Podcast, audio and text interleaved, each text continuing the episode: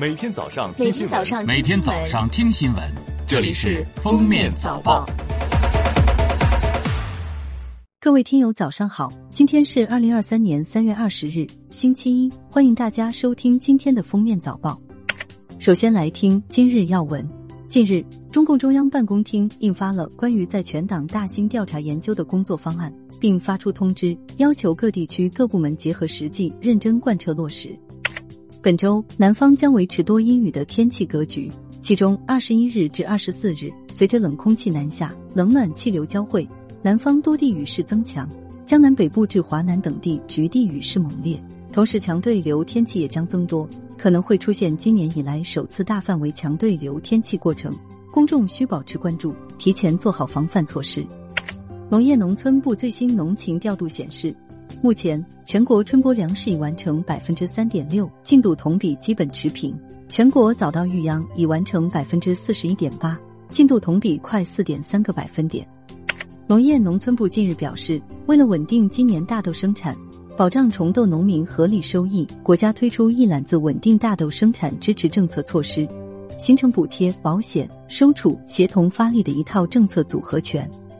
下面是热点事件。三月十九日进行的二零二三年无锡马拉松赛中，中国选手何洁以二小时七分三十秒的成绩获得男子组亚军，打破了任龙云在二零零七年十月创造的二小时八分十六秒的全国纪录。另一名中国选手杨少辉以二小时七分四十九秒的成绩获得第三，同样超过了此前的全国纪录。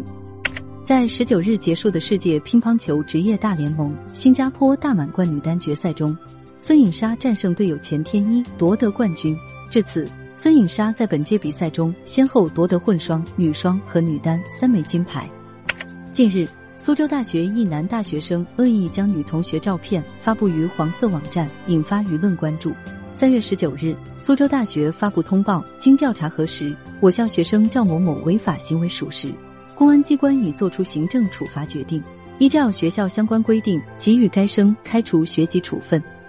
最后来听国际新闻。据美国政治新闻网十九日报道称，为防止乌克兰危机外溢，北约正考虑向与俄罗斯接壤的东部边境派遣三十万军队。北约官员表示，其中第一梯队由大约十万名士兵组成，准备在十天内部署完毕，主要包括来自波兰、挪威、爱沙尼亚等国的军事力量。随后，第二梯队部队将作为支持力量，准备在十到三十天内在德国等国组建。报道称，这类协调充满挑战性，因为许多盟友已经担心自己的弹药库存不足，需要时间和金钱来补充。近日，美国前总统特朗普将被起诉的消息备受关注，特朗普甚至称自己二十一日就要被捕。俄罗斯联邦安全会议副主席梅德韦杰夫十八日对此发表评论，不无讽刺的呼吁美国人摧毁华盛顿的暴政，而美国亿万富翁马斯克则预测。如果特朗普受到刑事指控，他反而将会以压倒性的胜利再次回到白宫。感谢收听今天的封面早报，我们明天再见。本节目由喜马拉雅和封面新闻联合播出。